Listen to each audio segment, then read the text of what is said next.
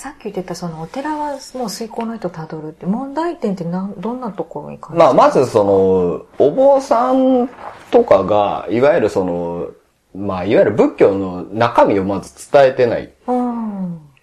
ていうところですかね。うん。あとはやっぱりその、坊さん側が結構あぐらをかいちゃってる部分はあるのかなっていう、その、いわゆる、まあ、檀家制度がうん。あるので、その、檀家制度に守られてるわけですよ。要は顧客確保を法律でできるような状況なんですよ。うん要は顧客が逃げない状況なんで、正直努力しなくても、んあの、お客はつくわけじゃないですか。はい簡単に言うと。これってど、他の企業じゃありえないんですよ。うんうんっていうようなシステムがお寺にはあるので、うんまあもちろんそれは歴史的な背景があるんだけど、えうん、ただちょっと今の時代に合わないような状況なので、お寺を選ぶようなあのシステムってないんですよね。大体もうあの生まれた時にそこの菩提寺に所属してたら大体そのまんまっていう形なので、うん、ちょっとこれはもう時代には合わないだろうなっていうところとかですかね。でそういうのがあったんで、まあ多分、あの、まあ僕が生きてるうちは平気かもしれないけど、まあ衰退はしていくだろうなっていうところで、で、しかもあの、レーンとかもやっぱできてきて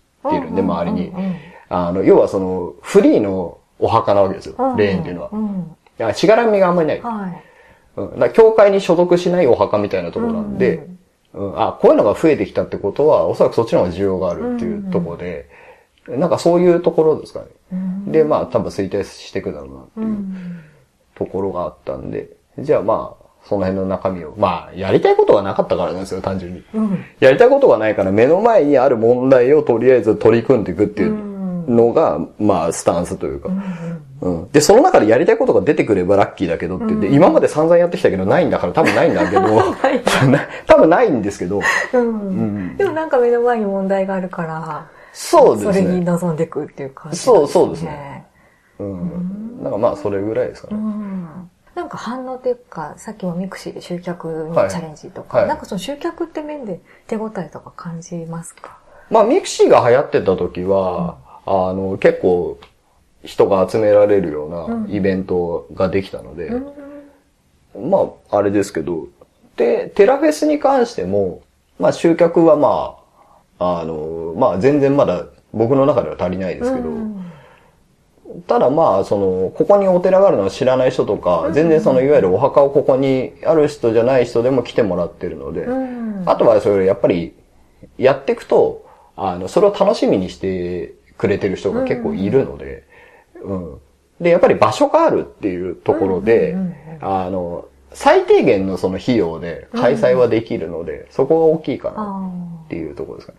あとはその、まあ、目的じゃないですけど、開催意義とかも、自分家でやってる分には、別に、あの、そこまで深くは考えなくて。ああ、うちだから、みたいな。いいです自分家の庭でやってるだけなので、っていうところですかね。ただやっぱりその、アンケートとかもらってますけど、まあ、顧客ニーズとか、あの、来てる人になるべく答えてはあげたいんですけど、ただあの、お寺から費用が出てるわけではないので、あの、まあ、限界はあるかなっていうところはあるんですけど、まあ、流れとしてはそんな感じですかね。で、なんとなく、この年になっちゃったっていう。でもテラフェス、あれですよね、個人事業をちょっと応援したいっていうか、投資したいみたいな。この前の中、高校生でしたっけ？中学生でしたっけ？マジシャンの子が、はいはいはい。ね、自分で、あの、お寺のお座敷っていうか、そこ借りて、マジックを披露してましたけど、プロフェッショナルな感じですよね。まあ、プロを目指してるみたいなね、ですよ彼は。ね。うんああいう人たちを応援っていうか、なんか現場を、現場でやれるのを提供している感っていうか、うんなんかいいなと思いましたけど。なんか、まあ、お寺の役割としては、やっぱりその、いわゆる、まあ、コミュニティ的なとことか、教育的なところとか、あの、まあ、今まではそうだったんですよね。うん。それがやっぱり全部なくなっちゃって、葬式をする場所、法事をする場所っていう風になっちゃってるので、あの、それってでも会館でもいいわけですよ。葬儀会館みたいなとこ、まあ、いわゆる結婚式場みたいなとこでもできるわけじゃないですか。でもお寺の建物ってわざわざお金かけて残してるわけだから、だったら、その、本来の部分をやれればいい。あいいかなっていうところが、まあまあ僕の、なんか、まあ理想というか、まあ、こうあるべきじゃないのっていうところがあるんですかね、多分。だから別になんかやりたいやりたくないっていうか、まあそうあるべきじゃないのって思ってるぐらいなんで、まあ、依然としてやりたいことはないので。うん。ただ、目の前のことには本気でやりたいっていうぐらいですね。だから、やりたいことがないので、どこをやっていいかわかんないですけど、うんとりあえずやってる時はとりあえず、その技術を習得するためにう、ん。結構必死にやる。うん。うん。だけの話なんですけど。うん。やりたいことがない。やりたくないですよね。寺子屋も、あれですよね、ヒップホップだったりとか。あやってますね。ねえ。あと、何でしたっけ？空手も。あ、テコンドーです。テテコンドーか。テコンドーもやってたり、なんていうのかな？寺子屋とかって本来昔はそういうのあったよね、みたいな。そうですね。まあ、勉強してたりとうか、ん。まあ、大学の時に、その、バイトで、その、家庭教師とかうんうんうん。やってたので、ああ、はい。その流れですかね。うーん。うん、その流れで、まあ、まあ、勉強以外にできることうん。を、まあ、ここでやろうかなっていうんで、まあ、今はダンスとテコンドー、うん。あとはまあ、たまに講師の人たちが来たりとか、あと2ヶ月に1回ぐらいヨガやったりとかっていうんうんうんうんう、もう本当はだから、週7全部埋まればいいですけどねああ。全部。そうやって人が集まる場所だったりとか、なんか教えてあげるとかいう場所が本来のお寺の。そうですね、役割かなっていうところはあるんで、うん、それでまあ、やってるような感じですかね。やりたいことがないけど目の前に全力ってすごいですね。いや、なんか昔からそうなんですよね。うんだから別になんか、スポーツも好きなわけじゃないし、うん。あの別にパチンコも好きなわけじゃないんですけあど、あ。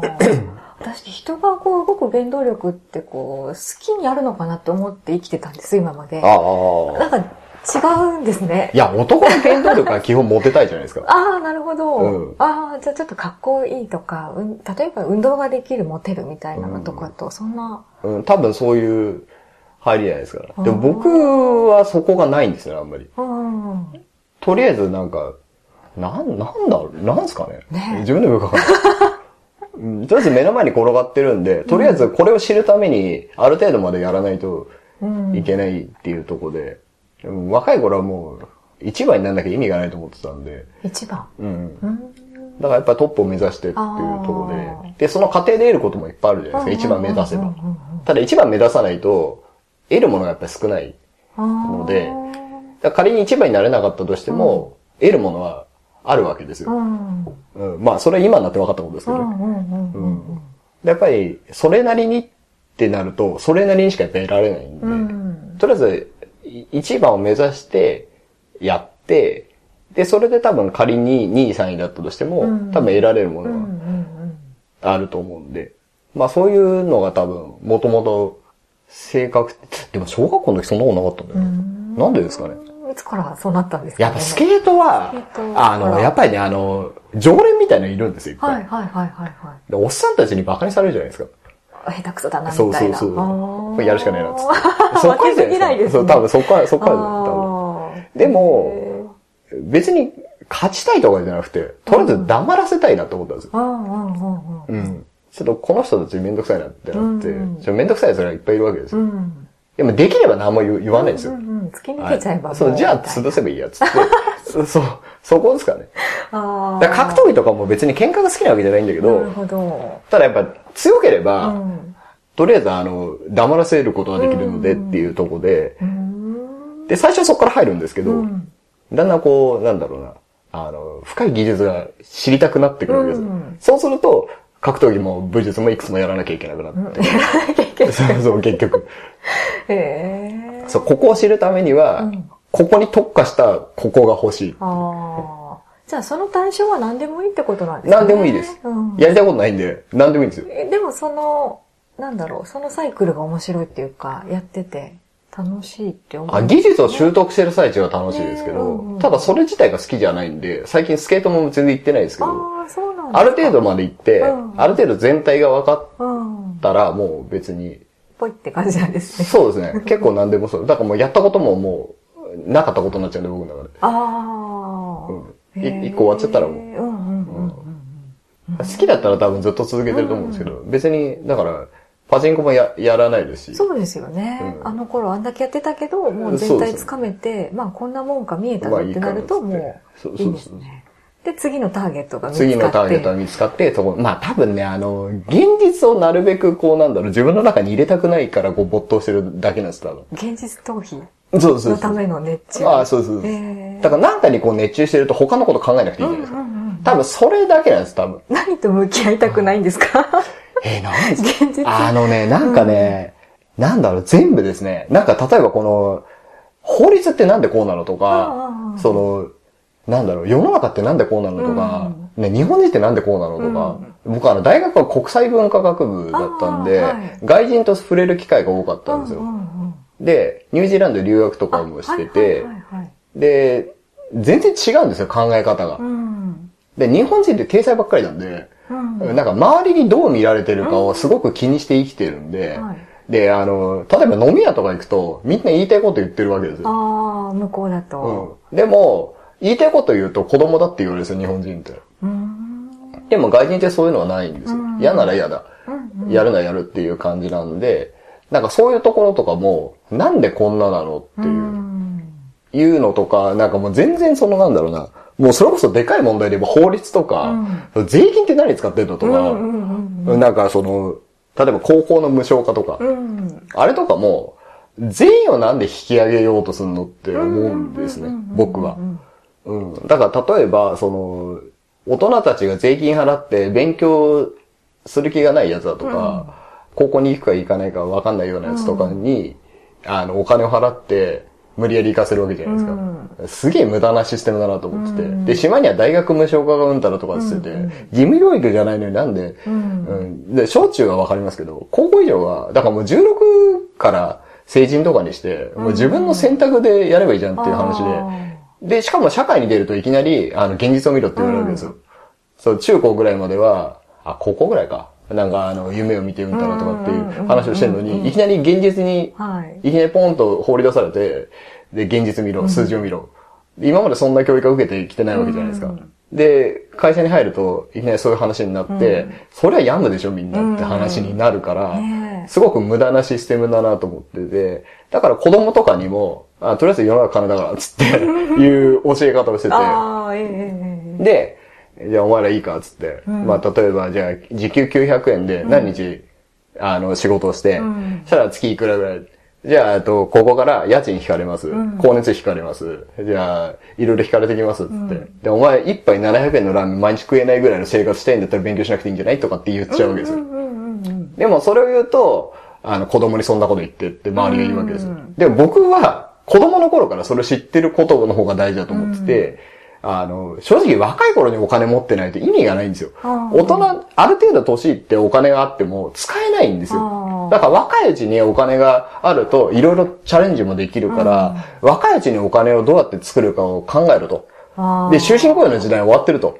だから会社に所属してイコール終わりじゃねえよっていう話で、会社は潰れるし、営業成績によって首切られる可能性もあるしっていうところで、じゃあ、あの、別のところ、副業的な部分とか、リスクヘッジもしたしなきゃダメじゃんって話になって、で、リスクヘッジするにはそれなりの知識がいるんですよ。学校にない知識がいるので、じゃあそれを模索するためにここを使えって言って子供たちがこう、ここに通ってるような流れですかね。寺子屋。寺子屋。まあ、寺子屋っていうか、なんか勉強教えてくれって言われて、勉強してたりとか、格闘技をしてたりとか。家庭教師的なこともやりながら。そうですね。まあ正直だから大学とかに行っても、確かに最低限のラインは維持されると思うんですけど、行かなければマイナススタートなんで、ただ頑張れば別にここは超えられるんですよ。で、やる気がないやつほど学歴って必要だと思うんですよ。でやる気があるやつは学歴なんかいらないんですよ。うん。だからやる気がないんだったらとりあえず今、めんどくさいかもしれないけど、勉強しろと。で、これは大人になっても絶対使わないと。うん、これは大学っていう経歴を作るための暗号だからっていう教え方をずっとしてて。割り切れと。そう、割り切れと思う。うん。だ意味はないと。勉強に意味もないし、英語6年間勉強しても英語喋れるようになりませんと。で、喋れるような教育じゃないからっていう話。だから、結局意味はないよっていう話をずっとして、で、それで、まあ、いろいろこう、教えて。まあ、もちろん多分ね、子供にはなかなかわかんないですけど、まあ、その中で多分わかるやつが、一人起業とかして、あの、10年後とかに、俺会社作ったんだって言ってきてくれればいいなと思ってて、全員は救えないんで、絶対。っていうか、まあ、それはなんか多分パチスロの、そのあれ、自分でいわゆる考えてお金を生むっていう方法があったから多分こういう発想になった。うん、っていうところじゃないですかね。自分で考えたいんですね。亀山さんって結構正直あの、情報って全部が本当じゃないじゃないですか。うんネットとかもそうだけど。うん結構嘘が多いので、うん自分で判断してミスったら、それはまあ自分の責任。うんただ日本って、あの、みんな同じにしなさいよって洗脳教育なので、あの、それで同じにして全員転ぶんですよ、そうなると。それ危ないなっていうところがあって、そこでじゃないですか。うんただ生活的には多分、多分ほぼ何もしないで、家で仕事以外グダグダしてても多分生活はできるんですけど、ちょっとそれが自分の中で多分腑に落ちないというか、うんなのでいろいろこう、挑戦というかうん、してるぐらいで、腑に落ちない。腑に落ちないんですよね。もう多分サラリーは無理ですね。無理でしょうね。うん、無理、多分無理ですね。へー腑に落ちないってどういう感覚ですか？えーなんだろう。要は人に人生を預けるのがすごく不安なんですよ。ああ。うん。っていうところじゃないですかね。うんだから会社って組織に人生預けて、あ保証されますかって話で、されないんですよ。で、貨幣価値だって、今のまま行くとは限らないわけじゃないですか。うんで、もう今70、80ぐらいの人だったらね、あれだけど、あの、ここから何十年ってあると、どうなるかわからない。ーうん。うん。で、まあ過去の映像とか見ると、結構大手がバカバカ潰れてるわけじゃないですか。で、銀行も統合してて、うん。あんだけでかい銀行がなくなってうん。統合してとかっていうような現実を見ると、絶対的な普遍的なものは多分世の中には存在しないんじゃないかなっていうところで、昔その、まあバブルの頃なんかは多分就職、いいとこ就職すれば終身雇用って考え方が一般的だったと思うんですけど、今それはないんで、自分で何とかしなきゃいけない。うんで、例えばいろんなスキルがあれば、一つダメでもうん。いけるじゃないですか。うん。でもあの、まあ、教育的には、いい大学入っていい企業に勤めれば、終身雇用がどうこうとかっていう多分教育なんですけど、実際は違うわけですよ。うん。そうなると、だから、潰しが効かなきゃいけない。で、例えばスポーツ選手とかまあ30ぐらいでも終わりじゃないですか。はいその先どうすんのって話になって。うん。で、監督とかコーチになれるのって多分その中の一人二人って話になるので、それ以外の人たちって、またゼロから構築しなきゃいけないわけねですよ。セカンドキャリアがすごい難しい世そう界ですよね。なんですよね。だからそのセカンドキャリアを作るにも、あの、最低限のラインが保証される学歴っていうものがないと、あの、正直話すら聞いてくれないんですよ。例えばその学歴がない人間がプレゼンをしたところで、うんいや、君最終学歴どこですかって話になって、ああ、そうなんだね、つって。まあ、学歴がない人にはわからないだろうけど、とかっていう話になってくるわけですよ。でも、例えばその東京大学出てますっていうと、うんもうそこだけで、もう最低限のラインが保証されるそうですね。上に、うんあの、同級生がそれなりのポジションにいるわけじゃないですか。そうなるとすごい有利じゃないっていう話に。なってくるんで、で、俺は学生の時にそれに気づけなかったんですようね。ん。うん、今となっては、あーそういうことかって、なんで学校でそれ教えてくれなかったのって。うん。いうのは、やっぱ未だに思うので、うん、だからなんでいい大学に行かなきゃいけないっていう理由は全く誰も説明してくれず。まあ僕にはその学校の、いわゆるその体裁を保つためにいい大学に入りましょうにしか聞こえなかった。うん。学生の時。進学校だったうんんで。うん。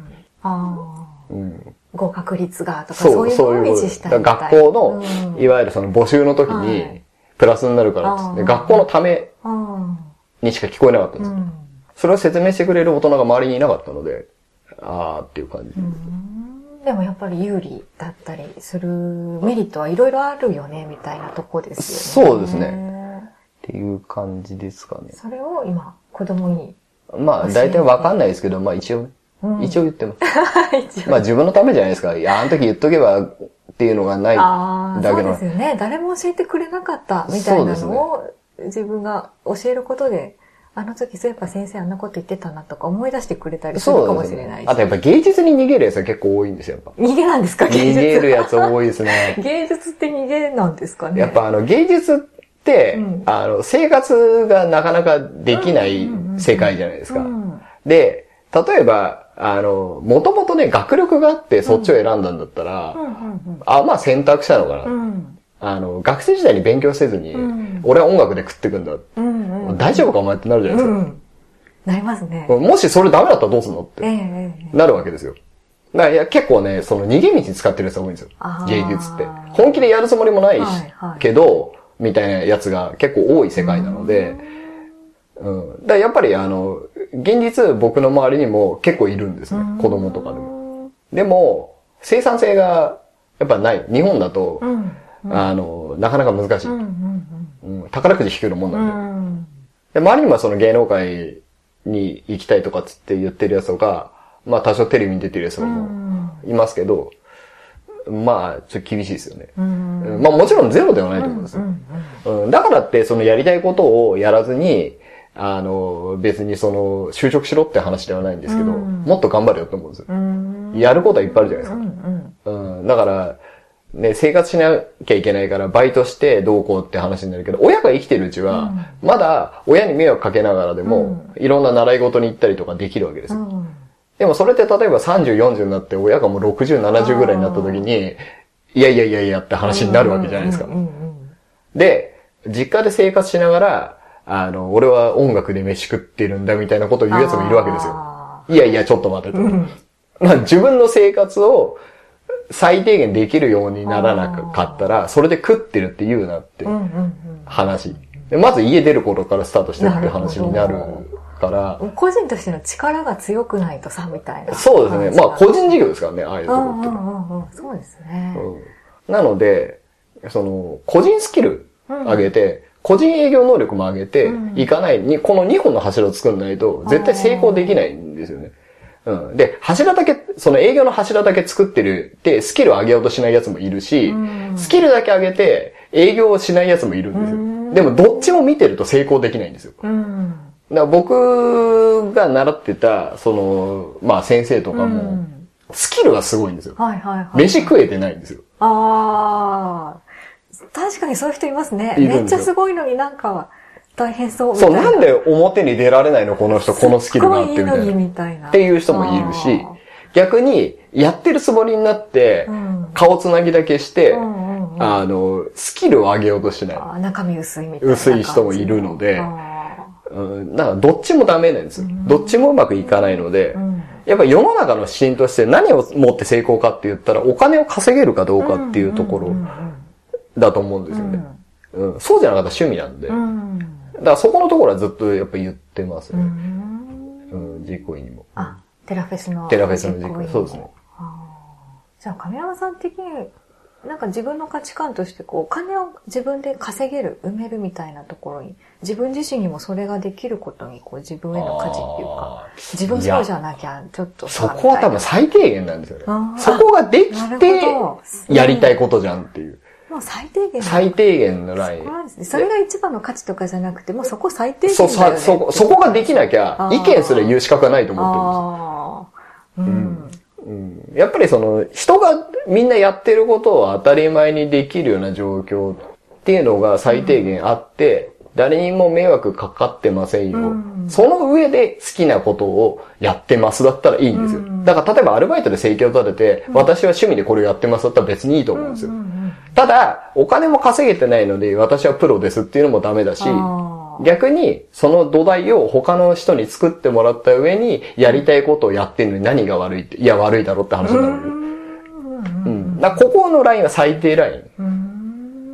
うん人に迷惑かけずにっていうところは最低ライン。なんかそういう経験があってそういうふうに思ったんいや、ですか？周りとか見ててかもしれないですね。やっぱりその、意見を言うには、土台を自分で作った上でじゃないと意見を言えない。あうん。だからお寺に行ったらもう多分そこが強いんじゃないですかね。親父にも何も言えないじゃないですか。ー。うん。うん。あの、最低限のことやってないわけだうから。ん。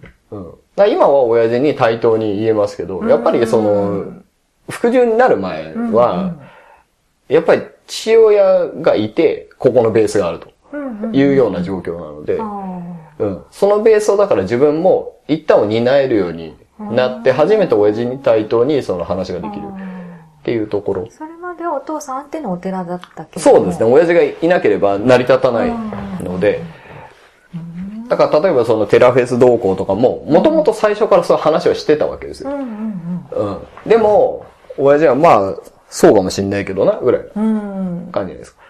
でも自分がその世界に入ってって、うんまあそこからこう、最低限のベースをうん。自分で作れるようになってから、じゃあ俺はここに人を集めるためにテラフェスをやるっていう話になって、別に反反対しないんですよね、親父は。だからそこは多分最低限のことを俺がやってるっていうことが前提うん。なので、それがまあ自分の中にあるんで、まあお金を稼ぐのが目的ではない。まあお金はただの紙なんで、うん結局お金って信用じゃないですか。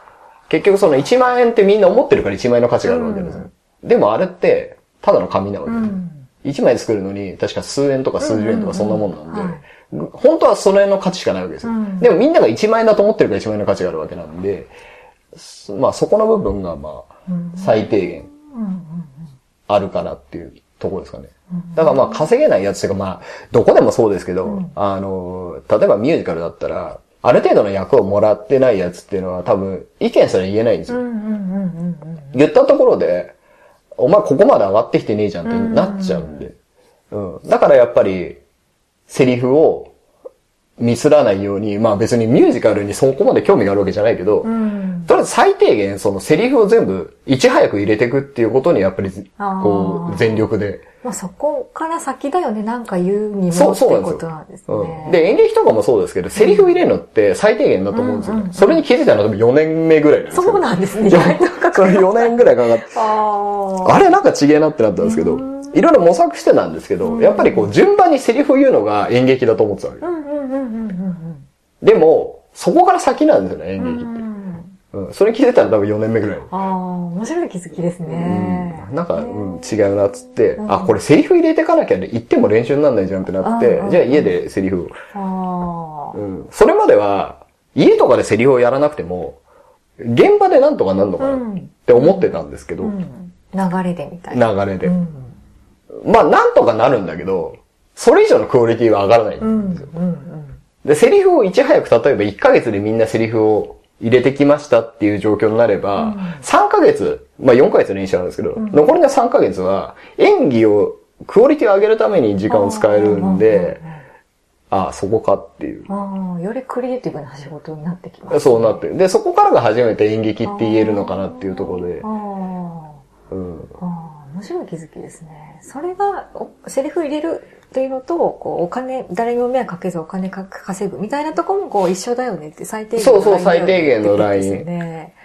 そこから先だよねっていうことですね。だから道場行って、あの、筋トレとかしてる意味ないんですよ。うん時間もったいないんで。だって筋トレとストレッチは、うんあの、家でやってきて、うんで、道場では道場でしかできない練習、うん対面の練習とかあるんで、うんじゃあそっちに時間使えばいいんじゃないっていう。なるほうんど。まあ、あれなんですよ。僕もともと多分ね、めんどくさがりなんで、うんなるべくこう効率的に全部スムーズにいかなきゃいけない。複数のことができないんで、そうならないと。うん。うんで、それなんで、めんどくさいことをやってるんですよ。僕別に豆なわけじゃなくて、豆なことをやらないと、結構スムーズにいかないんですよ、世の中。例えばその部屋の片付けとかもそうですけど、物がどこに何があるか分かんないと探す時間かかるじゃないですか。はいだから、物はなるべく置かないで、整理整頓しておくみたいななところなんですなるほど。だから、整理整頓しておきたいわけじゃないんですよ。綺麗好きなわけではわけではなないいですよんだけど、そうし、するのが効率がいいそう、効率がいいからっていう。なるべく物事を考えないで生活していきたいんで。うん。うん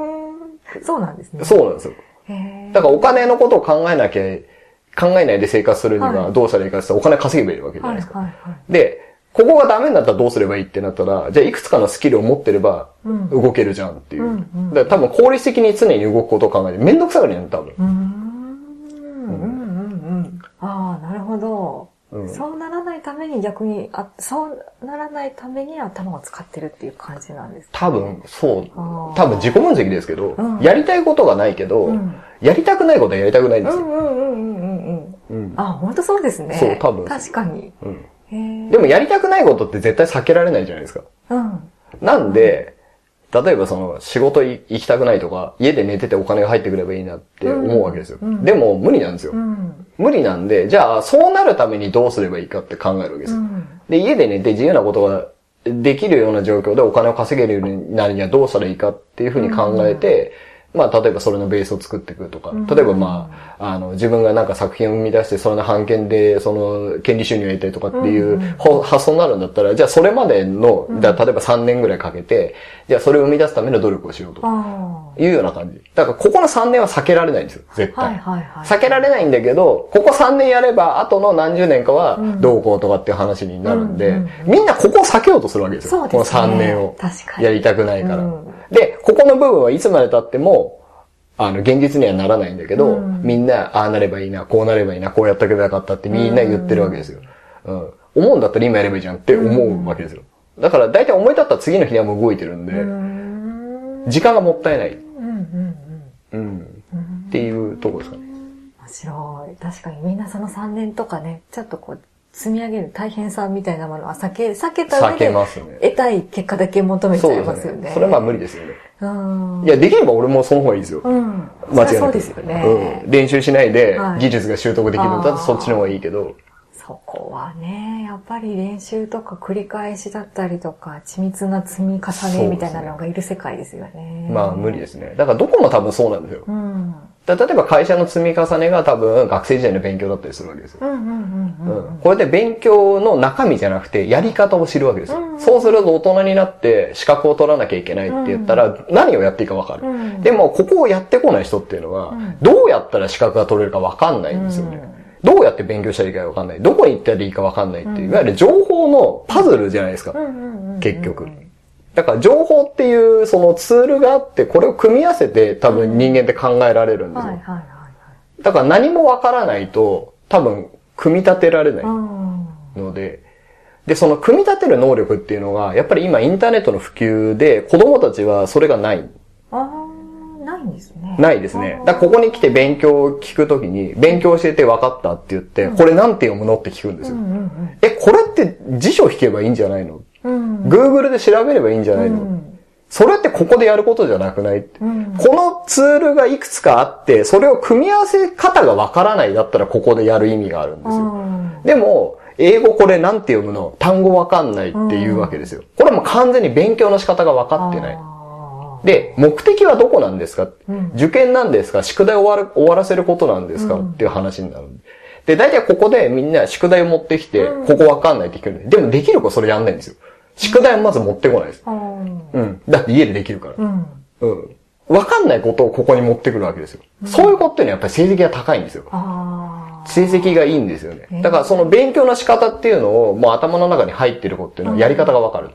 でもやり方がわかんない子はこの漢字なんて読むのって聞くんですよ。もう完全にそこで大きな差が出てきちゃうんで、これは100%ではないですけど、あの、収入に直結するんですよ。こういうのって。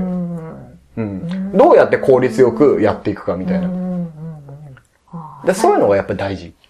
最低限のベースをもう自分で作れるか作れないかそうですね。それがやっぱ学生時代の、例えば部活だったら部活だったりとか、いろんなとこ多分得て、それを組み合わせて多分人間で生きてるわけですよ。もう前提の知識だったりとか、筋トレもそうですけど、そのベースってことなんですね。そうですね。で、昔は、あの、要は、字が書けない、読めないっていう人いっぱいいたわけですよ。うん、で、それを、いわゆる打破するために義務教育っていうのができたわけですよね。うんうん、でも義務教育を受けてるのに、それ以上のことをやらなければ結局昔の人と変わらないんですよ。なるほど。だから今は、その読み書きっていうのはみんなできることが前提で世の中進んでるから、そこができても、プラスにならないですよ。うん、昔だったら読み書きできればすげえなって、うん、仕事はいくらでもあったんですよ。で、インターネットで確かに便利になったかもしれないけど、でもそれって、あの、便利になったかもしれないけど、それ以上のスキルを求められるってことなんですよ。パソコンが多分普及してなかった時は、あの、会社に入ってパソコンできるだけで重宝されたわけですよ。MS-DOS 使えるんだ。すげえなってなるわけですよ。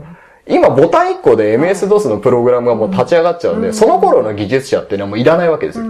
ボタン1個でその人の役割が果たされちゃう。Windows が出た時にそれがもうボタン1個でできちゃったわけじゃないですか。で、今度インターネットができるって。もう、携帯でさえできるんですよ。だからインターネットができるぐらいで仕事にならないです。で、ワード、エクセル、パワーポイント、こんなのはもうみんなできることが前提なので、こんなのできてもしょうがないわけですよ。っていう話になってくる。っていうところですね。ねじゃあ何ができるようになればみたいなそうそうとこですよね。うん、どんなことだと思いますか？その先っていうのを。これからは、多分、その自分がお金を生み出すスキルっていうのは絶対必要になってくると思うんで、あの、そこの部分はまず必要ですよね。で、それにはいろんなパズルがあるんで、うん。あの、アンテナは多分、そのインターネットが普及する前よりも多分張り巡らせておかなきゃいけないしうん、あとは今情報過多なんで、はいはいはい。あの、情報を捨てる。だから、どの情報は捨ててくっていう選択が多分迫られるんで、必要な情報を得るっていうよりは、いらない情報を捨てていく方が多分大事かなっていう。亀山さんってめっちゃ効率考えてますけど、やっぱ捨ててるわけですか？捨てますね。捨て方ってなんか自分の基準あります？基準は、やっていらなきゃ捨てる感じです。やっていらなきゃ捨てる。だから僕、あの、あんまりね、効率良くないんですよ、もともと。ああ、はい。そう、効率良くないんで、うん例えば SNS とかも全部やってるんです。なんか、一回やってるっていう、そそうそうの、一回やるっていう時間が。だから Facebook ミクシーグリーとかって全部やるわけですよええで、いらないところは捨ててくっていうええ。うで、あの、多分ね、臆病なんで、打ち漏らしたくないんで、うーんだから多分人が寝てる時にそれを使ってるんですよ。その時間を。うん、だ人が寝たり漫画読んだり飲み行ってる時にその時間を使ってるだけの話なんで、うーん。臆病。臆病だと思いますね。なんか、漏れがあると、そそうこそうそこつ疲れるとうん、そうそうなんですそうなんです倒される怖いみたいなそうそうのがあるんですね。そうそうそう。うんへえ。やっぱりなんか怖いんですね。多分、固めてたいみたいな。そう、多分そうだと思う武装しておきたいああ、んで。武装しときたいんですね。うん多分そうですねすべてが武装なんですね。そうそうそうそう。だから臆病なんで、いくつもこう武装して、うん。うん、こうなったらやばい、こうなったらやばいって、結構最悪のケースを考えちゃうんで、うーんうん、怖いんですよね。武装なんですね。武装なんですよね。えーさっきも何でしたっけ？その有限会社作った時にもいろんな穴がある。はいここ疲れたら倒れるみたいなことをおっしゃってたじゃないですか。やっぱりなんかこう、なんだろう、隙を見せたくないっていうか、もう、みっち隙間なくみたいな。そうですね。ね。なんか、やっぱりこう、なんだろう、石垣のちょっとした穴から城が崩壊するみたいうんな、多分、危機感、危機意識みたいなのが常にうんあるんですよね、多うん分。でも実際は、そうはならないですよ、多うん分。現実は。石垣に穴が一個開いてたところで城は崩壊しないんですけどうん、だ多分、いろいろ見てるからじゃないですかね。例えばこう地震とかが起きてどうこうとか、30年以内に関東で地震起きますよとかって言ってて、で、なんかみんなそのなんか地震をがいつ来るかっていう予測をするためにどうこうしてるけど、そうじゃなくて、明日来てもいいようにしとけばいいじゃんってうん思うんですよ。うんうんだちょっと発想が違うのかもしれないです。あうん。明日来ても大丈夫なようにしとけばいいじゃん。うん来ないかもしんないけどうんっていう話にーなるんで。備えときたい系の人そうそうそうそう。なるほど。そう、だからこの年になって、例えばその路上で絡まれたりとか、うんあの、いきなり刺されたりとかっていう確率はすごく低いと思うんですよ。うんうんうんでも仮にそうなった時に対処できるようにしたい。ああ。そう、だから、その、打撃系も投げ系もうん締め系も 武器系も全部やらなきゃいけないってなっやて、らなきゃいけない。そう、やらなきゃいけない、そう、やらなきゃいけないってなって、うんやってるんですよ。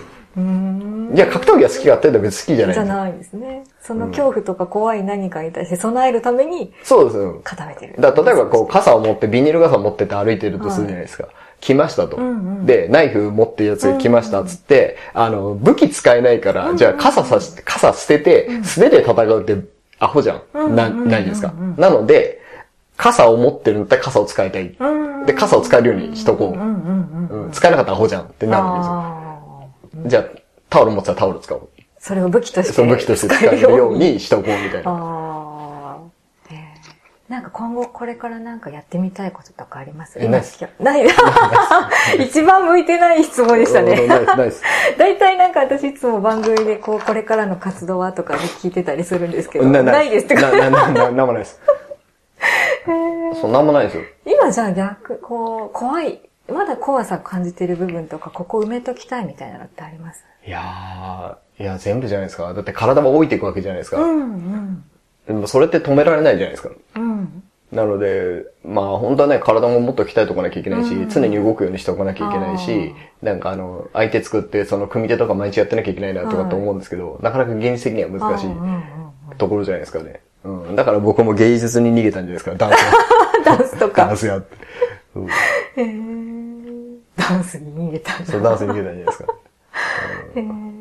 いや、まあ僕の中では結構普通なんですけどね。うん。うん、なんか結構みんな、なんか不思議があるんですよ、僕のこと。